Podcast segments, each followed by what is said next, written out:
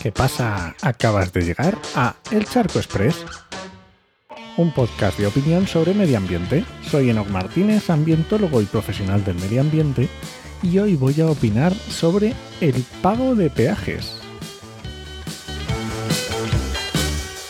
Hay algo de debate recurrente sobre el tema de los pagos de peajes en las autovías. ¿Debemos pagar peajes en las autovías?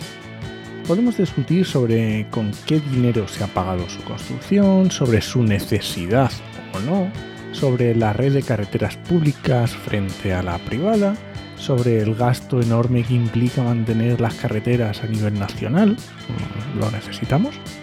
Pero bueno, este podcast no sobra sobre eso, va sobre medio ambiente. Así que, mm, si nos regimos por uno de los principios fundamentales de la legislación ambiental mundial, que es quien contamina paga, así que ya está, arreglado, el que contamina paga. que no vamos a ver un poco más a fondo. Podemos plantear el pago por uso. El que lo use lo paga, y el que no, pues no.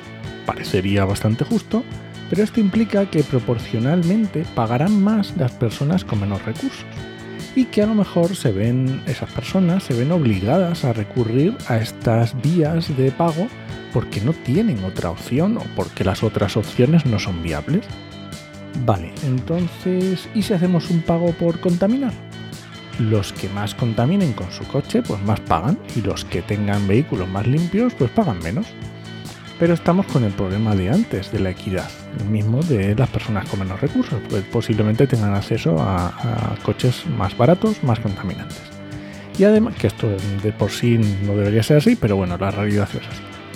Y además no estaríamos repercutiendo el coste del desgaste de la infraestructura, porque podrían ser mm, coches muy poco contaminantes, pero que lo usan y lo desgastan.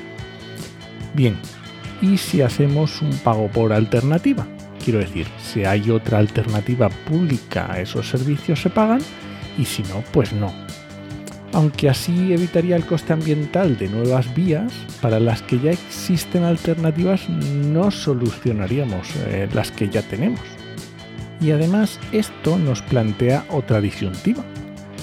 Es completamente diferente pensar en una infraestructura que ya existe, los impactos ambientales de su construcción ya se han producido, frente a construir nuevas, donde la estrategia puede ser nueva a futuro, además teniendo en cuenta el tiempo que va a estar en uso, donde las circunstancias económicas pueden variar mucho, porque estas infraestructuras con tan alto coste pues también se hacen en muchos años vista.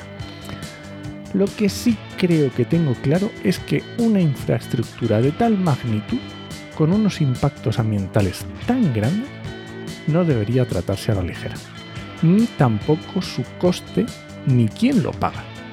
Pues elijamos el modelo que elijamos, lo que sí le tiene que quedar claro al que la utilice, al que utilice estas autovías, es que en su precio deben ir incluidos los costes ambientales. Se tiene que hacer una pedagogía muy grande en este sentido, para que no sea solo, ah, pues pago peajes, ya pago por todo. No, hay que darse cuenta de lo que estamos pagando y por qué. Y claro, estoy hablando de autovías, de peajes, pero esto puedes hacerte la misma pregunta pues en centrales nucleares, en las nuevas las que ya existen, en puertos, en aeropuertos, que ya sabes que en España hubo una época en que parecía que lo regalaban. Y bueno, este ha sido el Charco Express de hoy. Lo encuentras en Podcastidae o en elcharco.es. Y si alguien te pregunta, no lo dudes, te lo dijo en HMM. ¡Nos escuchamos! Ay, ayer no hubo podcast, claro. Porque en esta casa obedecemos las leyes del Estatuto de los Trabajadores.